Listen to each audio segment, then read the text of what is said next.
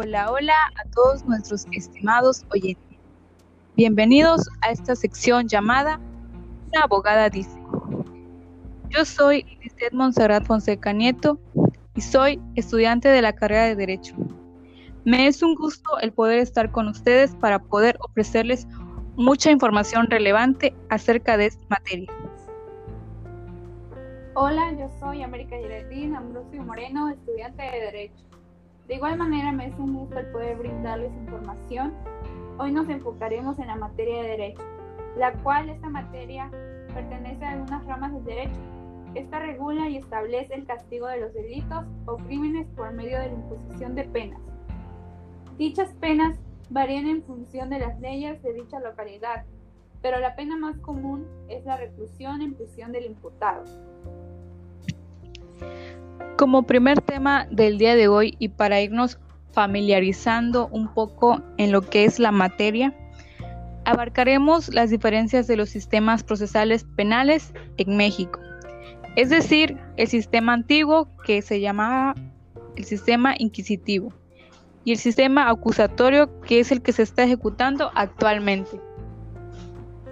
Lo que es interesante es que son muchas y grandes las diferencias que hay entre estos dos tipos de sistemas.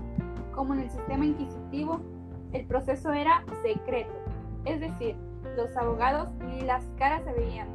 ¿Puedes creerlo? Caso contrario a lo que es el sistema actual. Y tanto eso, obviamente, no existía el juicio oral. Me imagino que fue muy difícil para los acusados porque no podían defenderse por sí mismos. Claro, como el proceso era burocrático y muy lento, ya que era escrito, no les favorecía en algunos aspectos a los acusados. Se les juzgaba a través de documentos, no se pudo decir mejor. No les favorecía en nada. Y otra cosa es que desde el primer momento de la acusación ya eran llamados inculpados y la prisión preventiva no era una opción, era una regla. ¿Te imaginas a una persona inocente tras las rejas? Ay, no, definitivamente ese sistema no era el adecuado. Son muy grandes las diferencias, pero con el sistema actual se hicieron notorios los cambios, como el juicio oral. Ahora le permite al acusado defenderse, el poder declarar ante el juez de control. Claro, y también el proceso se puede resolver pronto, salvo algunas circunstancias. A diferencia del sistema anterior, que el proceso era largo y tardío. ¿Y tú qué opinas sobre eso? Así es. En mi opinión, el sistema de ahora favorece al acusado, pero el sistema anterior, así como tenía sus desventajas, tenía sus ventajas para la parte que demandaba.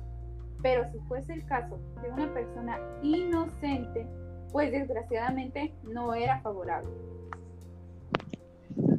Yo opino lo mismo que tú. El sistema anterior era más estricto para los acusados. En cuanto al tiempo, el proceso era más largo y de inmediato les ordenaban prisión preventiva. Actualmente, este sistema defiende más los derechos del acusado. Muy grandes las diferencias, ¿verdad? Sí, así es. A lo mejor para nosotras nos parece de esa manera, pero los expertos hablarán en base a su experiencia de cómo fue el cambio en diferentes sistemas. Pero ustedes oyentes, ¿qué opinan en base a lo informado en el episodio? ¿Qué sistema es el mejor?